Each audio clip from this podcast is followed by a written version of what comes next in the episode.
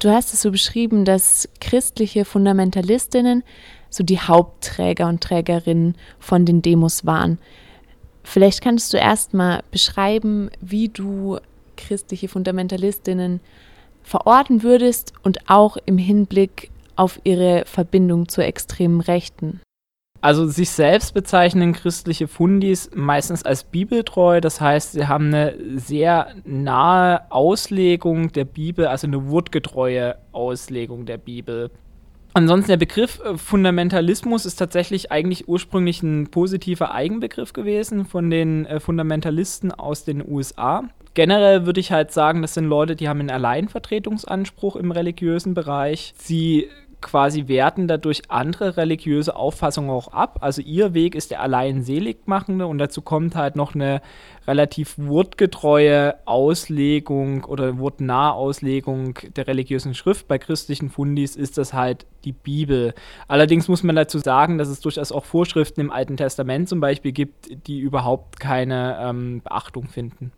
Auf den homophoben Demos sind ja nicht nur christliche Fundamentalistinnen, sondern es nehmen auch rechtere Gruppen oder Parteien teil. Du hast unter anderem die NPDJN erwähnt.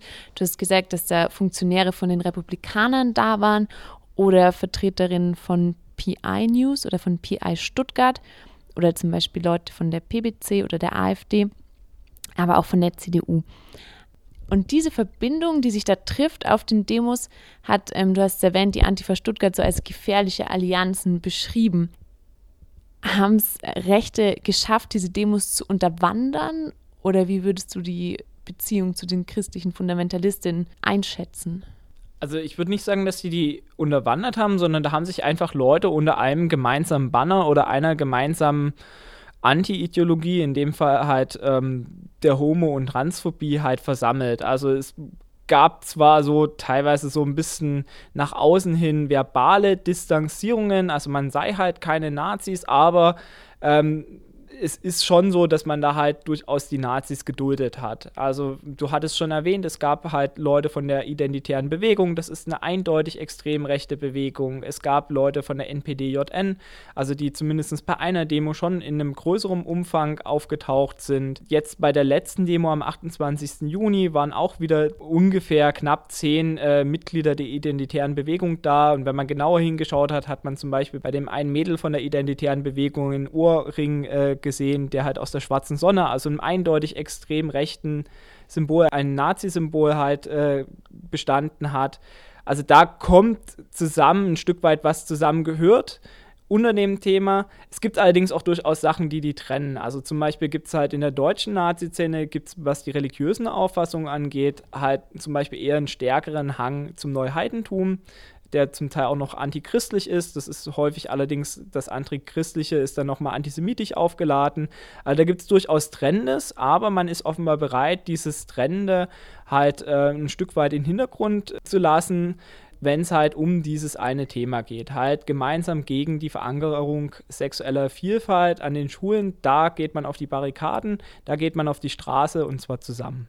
Du warst selber auch an drei der vier Demos in Stuttgart dabei. Gibt es denn irgendwas, was dir ganz besonders in Erinnerung geblieben ist?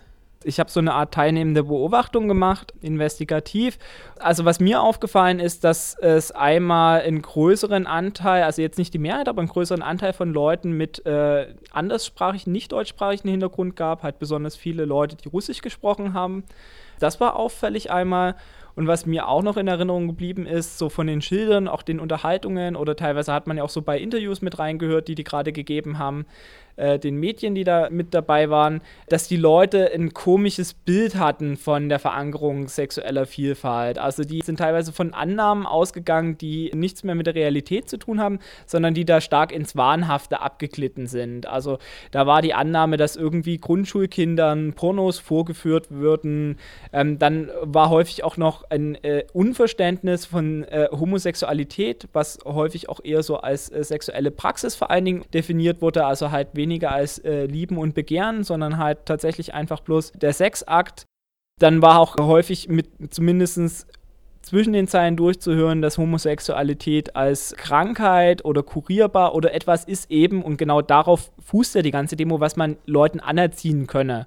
Also da hatte man halt Angst, dass halt durch die Erwähnung von nicht heterosexuellen Identitäten im Unterricht, dass da den Kindern quasi was anerzogen würde. Das ist ja auch wiederum ganz großer Quatsch. Der Hintergrund quasi von dieser geplanten Verankerung der sexuellen Vielfalt im Unterricht ist, dass halt Leute sich outen können, und vielleicht auf nicht so viele Widerstände stoßen. Aber ähm, also da haben sie halt quasi Angst, dass ihre Kinder, also es wurde auch äh, teilweise in den Demotexten oder auch in dem Petitionstext, war die U Rede von Umerziehung. Also es ist ein recht paranoides Weltbild, was man da vorfindet auf den Demos von den Leuten. Wenn man sich die Schilder durchliest, dann greift man sich schon leicht an den Kopf und denkt, hey, was denkt ihr denn, was das ist? Also es ist ganz schön an der, an, an der Thematik vorbei, hatte ich teilweise das Gefühl. Wie glaubst du, dass es weitergehen wird mit den Protesten? Sie haben jetzt gesagt, dass Sie auf jeden Fall eine nächste Demo planen. Was Sie ja schon ein bisschen probiert haben, ist, also Ihre Ursprungsländer sind Nordrhein-Westfalen. In Nordrhein-Westfalen ging es vor allen Dingen gegen die Sexualkundeerziehung. In Baden-Württemberg ging es halt gegen diesen Bildungsplanentwurf mit der äh, Verankerung der Akzeptanz sexueller Vielfalt und sie versuchen halt auf andere Bundesländer auszugreifen. Es gab da halt schon Erwägungen, in München eine Demo zu machen, die wurde dann abgeblasen, weil es halt so war, dass halt bekannt geworden ist, dass die Bürgerinitiative Ausländerstopp mit involviert war in die Planung und das ist halt der lokale NPD-Ableger. Ich glaube, dass es halt weiterhin noch die Leute probieren werden, auch außerhalb von Baden-Württemberg und NRW Demos zu machen und sie hätten es sehr gerne, dass es halt mit ansteigenden Zahlen ist. Das sehe ich gerade noch nicht so, aber sie sind schon, also es wird auf jeden Fall noch eine fünfte Demo geben und vermutlich auch noch weitere. Was man noch erwähnen sollte, das war nicht der Protest auf der Straße, aber die Petition einen gewissen Erfolg hatte, weil sich der Ministerpräsident von Baden-Württemberg, Kretschmann, hat sich halt mit den Petitionsurhebern, Initiatoren, Initiatorinnen getroffen und hat sich da tatsächlich auf ein Gespräch mit ihnen eingelassen. Er hat sie dadurch als Gesprächspartner auch aufgewertet und hat gleichzeitig gewisse Änderungen angekündigt. Jetzt ist nun die Frage, ist das halt irgendwie so bloß ein bisschen strategisch gedacht und er verändert da bloß ein paar Worte, aber der Inhalt bleibt der gleiche? Oder wurde es tatsächlich geschafft, durch eine homophobe Petition, Online-Petition, da Einfluss auf die Politik und auf den geplanten Bildungsplan zu nehmen? Es wäre echt bedauerlich, wenn letzteres geschehen wäre. Du hast gerade schon die fünfte Demo erwähnt. Es gibt auch wieder eine Gegendemo und du hast auch schon dazu aufgerufen, dass auch Menschen aus Freiburg kommen können. Was ist da geplant an Gegenprotest? Das Problem ist, das Datum steht noch nicht fest. Ich würde trotzdem dazu aufrufen, halt teilzunehmen. Es wird, wie gesagt, die fünfte Demo geben. Ich vermute mal halt nicht vor Ende Juli. Und da wäre es halt schön, wenn es auch aus Freiburg halt einen Zugtreffpunkt gäbe und Leute da hinfahren würden und mit demonstrieren würden. Geplant ist noch nichts. Man kann halt auch erst mit planen, wenn dann auch das Datum bekannt ist. Ich würde empfehlen, kreativ und bunt zu sein. Also, dass man da halt versucht, auch für die Medien unter anderem das Bild abzugeben, dass, dass wir halt quasi die Bunten sind. Also, dass wir nicht nur die Regenbogenflagge haben, sondern dass es halt auch sonst relativ bunt zugeht. Auch Humor ist immer empfehlenswert. Ich habe äh, erst kürzlich im Internet von einer kreativen Aktion gelesen, die, das waren die besorgten Kinder. Also, ursprünglich hießen ja mal die Initiatoren der homophoben Demo äh, nannten sich selbst äh, besorgte Eltern und die besorgten Kinder quasi rufen dazu auf, mit eigenen Schildern an der homo- und transphoben Demo teilzunehmen und da halt quasi mit dem lustigen Slogan sich fotografieren zu lassen und das dann einzusenden. Und ich finde das relativ witzig, das halt quasi dazu unterwandern. Die haben sowieso schon ganz schön crazy Schilder mit abgefahrenen Botschaften. Ich weiß gar nicht, ob dann halt quasi alternative oder witzige Botschaften so wirklich auffallen. Das wäre zum Beispiel eine, ein Gedanke, wie man da kreativ werden kann. Ansonsten gibt es sicherlich noch mehr Ideen. Eigene Transparente, eigene Botschaften und vielleicht auch versuchen halt die Bevölkerung, also es hat ja bisher immer an einem Samstag stattgefunden, mitten in der Innenstadt von, von Stuttgart. Und da ist natürlich auch die Chance halt mit einem eigenen Flyer eigene Inhalte rüberzubringen und da halt die Bevölkerung im Umfeld der Demo halt äh, aufzuklären, was denn da überhaupt, was das da für Leute sind, die da die Straße runterlaufen. Gibt es von dir noch irgendwas, was du gerne erwähnen würdest, nachdem ich jetzt noch gar nicht gefragt habe?